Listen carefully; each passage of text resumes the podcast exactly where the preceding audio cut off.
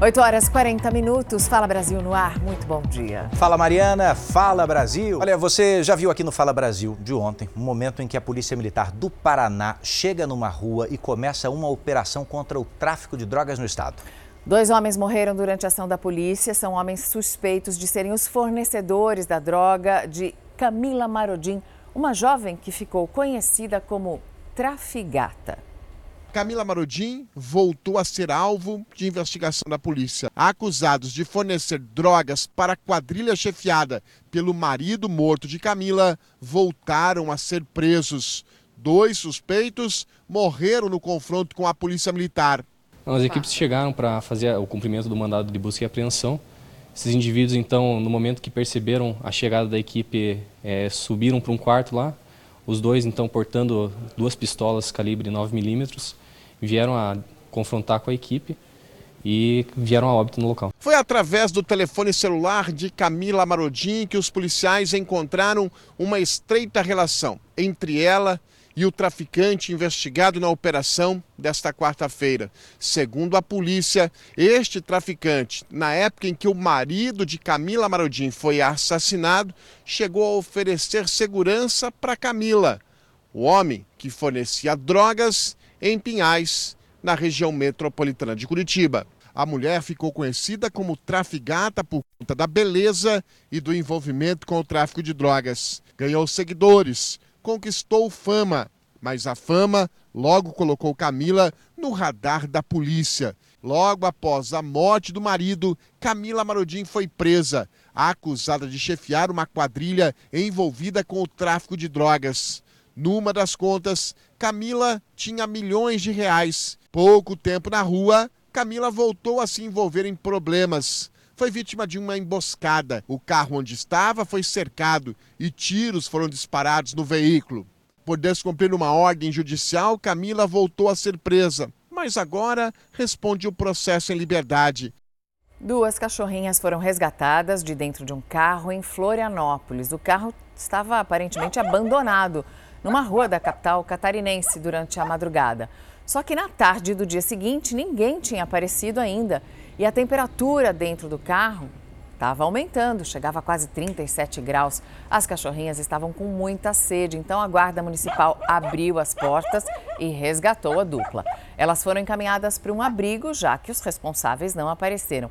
Esse carro era um veículo que estava com mais de 3 mil reais em multas, por isso ele foi também apreendido.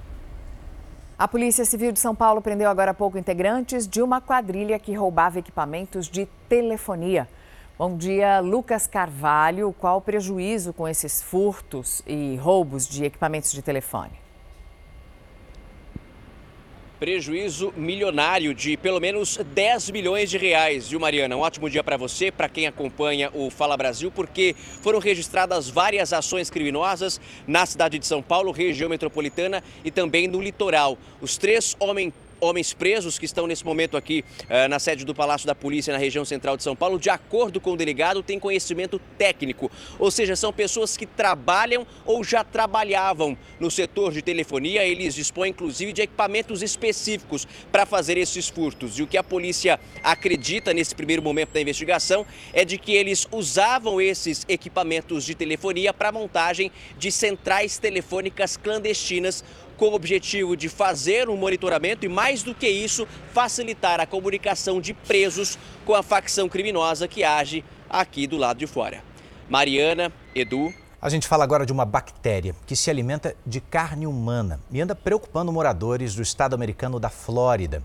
Essa bactéria carnívora começou a se espalhar logo depois da passagem do furacão Ian, no final de setembro. Isso acontece quando há muita proliferação do esgoto. O esgoto entra nesses é, riachos, nos córregos, entra em contato com a água que as pessoas também têm contato. E daí, ó, aconteceu de novo no condado de Lee, um dos mais atingidos pelo furacão. No ano passado, foram 10 mortes. Agora, nós já temos 29 casos quatro mortes até aqui confirmadas. Autoridades orientam os moradores para que tomem cuidado ao expor seus ferimentos abertos à água, porque pode causar, inclusive, infecção generalizada. E a Indonésia mandou suspender a venda de qualquer remédio líquido e principalmente de xaropes, depois da morte, ainda não esclarecida, de mais de 100 crianças. As autoridades estão investigando esses medicamentos líquidos que provocaram uma doença aguda e a paralisação nos rins de cerca de 200 crianças. Vale lembrar que recentemente a Organização Mundial da Saúde emitiu um alerta que pedia a retirada de xaropes contra a tosse, fabricadas por um laboratório indiano, depois que 66 crianças morreram com esse mesmo tipo de problema, o envenenamento, na África, num país é, pertinho do Senegal chamado Gâmbia. Então, o mesmo acontece agora na Indonésia, só que nesse caso ainda não se sabe se era um remédio produzido localmente ou se tinha sido importado também da Índia. Muito preocupante essa história, hein, Mariana? Há 10 dias das eleições, vamos falar da agenda dos candidatos à presidência. Luiz Inácio Lula da Silva, candidato do PT, faz campanha hoje no Rio de Janeiro. O presidente Jair Bolsonaro, candidato à reeleição pelo PL, vai se encontrar com autoridades municipais em São Paulo. Hoje, o candidato à reeleição pelo PL, Jair Bolsonaro, se encontra com influenciadores em São Paulo e dá entrevista para um jornal. À tarde se reúne com prefeitos e vereadores paulistas e à noite participa de uma entrevista um podcast que será transmitido pela internet. Na quarta-feira, Bolsonaro recebeu apoio do Major Vitor Hugo, do PL, e de Gustavo Mendanha, do Patriota, que disputaram o governo de Goiás. É, o Estado está praticamente 100% fechado conosco. Tivemos o Caiado e agora o segundo e terceiro lugar. Então, isso é muito bem-vindo. Unanimidade não vai ter, mas a grande maioria como temos fechado com outros candidatos que ficaram em segundo lugar, aumenta muito a, a nosso potencial de voto. Bolsonaro também defendeu o posicionamento do Ministério da Defesa, que disse que as Forças Armadas não fazem auditoria das eleições. O ministro Alexandre de Moraes mandou que a pasta apresente documentos sobre uma suposta apuração paralela das urnas. O Ministério afirmou que faz parte das entidades fiscalizadoras convidadas pelo Tribunal Superior Eleitoral e que não cabe aos militares auditar o sistema de votação. O candidato do PT, Luiz Inácio Lula da Silva, conversa hoje com jornalistas em Copacabana, no Rio de Janeiro, e participa de caminhadas com apoiadores em São Gonçalo e na capital fluminense. Na quarta, Lula esteve em São Paulo e se reuniu com um grupo de evangélicos. Em Porto Alegre, participou de uma coletiva. Apesar de ser visto com desconfiança pelo agronegócio, Lula disse que não pretende fazer uma carta estabelecendo compromissos, mas que Geraldo Alckmin vai dialogar com o setor. Qualquer oposição que o agro tenha ao PT e a mim não é por conta de maltratamento que eles tiveram quando fui governo ou quando a Dilma foi presidenta. Se o Alckmin vai conversar com o agronegócio, para mim é bom. Eu, eu não tenho, eu tenho agora, eu tenho eu tenho que fazer comício em seis estados ainda antes de terminar. Lula também afirmou que pretende igualar salário de homens e mulheres e aumentar o salário mínimo anualmente. E o governo vai antecipar a quinta e a sexta parcelas do auxílio de mil reais para caminhoneiros e taxistas. São os pagamentos referentes aos meses de novembro e de dezembro que serão antecipados. Então, vamos falar com a Vanessa Lima. Vanessa, muito bom dia para você. Quando esse dinheiro dessas duas parcelas que são as últimas vai, já vai ser pago? Bom dia, Mariana. A quinta parcela vai ser depositada no dia 19 de dezembro e a sexta no dia 10 de dezembro. A previsão inicial era que essas parcelas fossem depositadas nos dias 26 de novembro e 17 de dezembro. O auxílio de mil reais, tanto para caminhoneiros quanto para taxistas, portanto, vai ser depositado até dezembro. O dinheiro será depositado numa conta poupança digital e pode ser movimentado pelo aplicativo Caixa Tem. Também existe a possibilidade de fazer um saque em qualquer agência da Caixa Econômica. Edu, Mariana. A polícia divulgou um laudo inicial sobre a morte da atleta argentina que foi encontrada em um hotel em São Paulo e os exames comprovaram que Joana Cola morreu de infarto. Ela estava com o ex-namorado quando começou a passar mal e a família dela chegou a inclusive pensar que ele pudesse ter sido responsável pela morte da atleta. Na noite em que morreu, Joana havia sido vice-campeã numa competição de fisiculturismo. Agora, a investigação vai seguir a linha para o uso de anabolizantes. Ativistas picharam fachadas de uma loja de grife em Londres. E olha que pode ter a ver com um outro ataque recente da Europa. As informações são da Ana Paula Gomes. Boa tarde para vocês aí na Europa, Ana Paula. São, é o mesmo pessoal que pichou aquele quadro famoso do Van Gogh ou não? Bom dia, do Mariana. São o mesmo grupo, mas não as mesmas pessoas. Dessa vez, o grupo pulverizou tinta laranja na vitrine de uma famosa loja de departamentos do Reino Unido. A polícia britânica não informou se houve detidos. Esse grupo defende o fim da exploração e desenvolvimento de combustíveis fósseis em defesa do meio ambiente. Recentemente, como você falou, duas pessoas foram detidas por jogar sopa de tomate num famoso quadro do pintor Van Gogh, Os Girassóis. A sorte é que esse quadro era protegido aí por uma película de vidro e não foi danificado. Edu Mariana.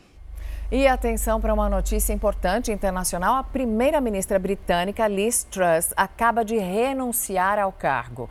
Já já a gente vai te explicar os motivos, mas a Liz Truss apresentou um plano econômico rejeitado, inclusive pelo seu próprio partido. Daqui a pouco, outras informações. Outra informação que acaba de chegar: a Polícia Federal faz uma operação contra a venda ilegal de ouro em Roraima.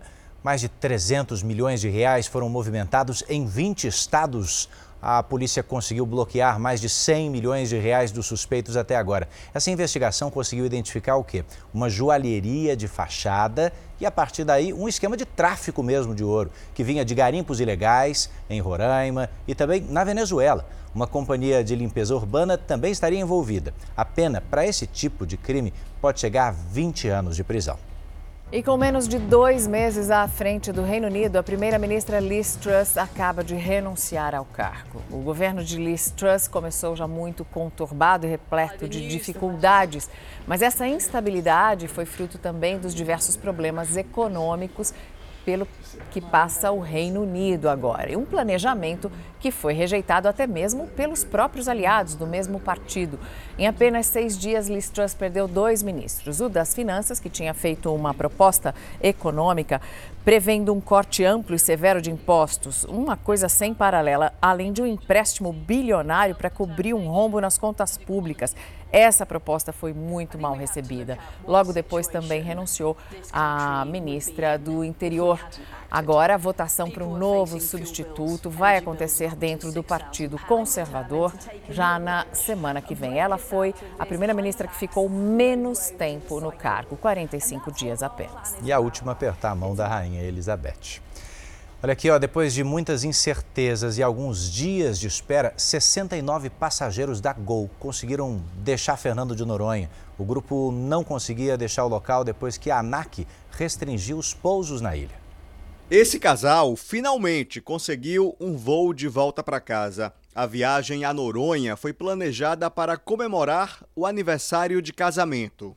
A nossa volta estava marcada para o dia 15 e a gente não conseguiu voltar porque a gente ficou sabendo que, que iam ser cancelados os voos da Gol somente na hora que a gente estava lá em Fernando de Noronha. Os dois faziam parte do grupo de 69 passageiros que deixou Fernando de Noronha no avião locado pela Gol.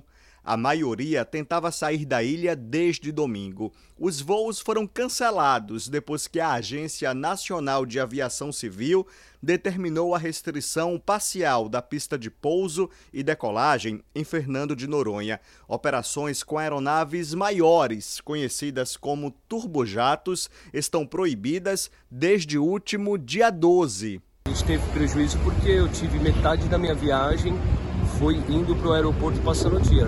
O problema é que nem todos conseguiram sair da ilha, porque os aviões menores que estão em operação levam menos passageiros. Ontem, o Ministério Público de Pernambuco determinou um prazo de 24 horas para a Gol disponibilizar transporte aos clientes afetados pela restrição nas operações aéreas. A Promotoria de Justiça também pediu explicações para a empresa aérea sobre o fato de não estar conseguindo atender a todos os clientes que compraram bilhetes.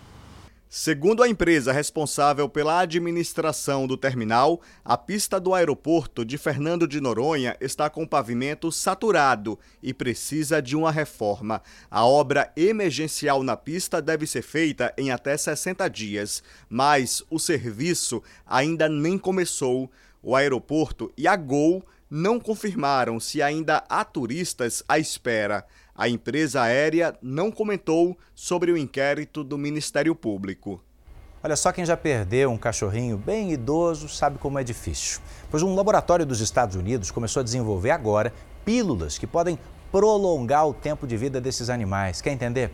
Olha, essas pílulas inicialmente seriam destinadas apenas a cães de grande porte, que, como você sabe, vivem menos, né, por volta de 10 anos. Os testes começaram no mês passado e, se tudo der certo, essas pílulas podem entrar no mercado a partir de 2026. Eu tive um animal de grande porte, ele viveu 18 anos. Viveu um pastor bem. alemão sem nenhuma pílula, comendo arroz integral com frango É, a ração às vezes é um problema. e cenoura.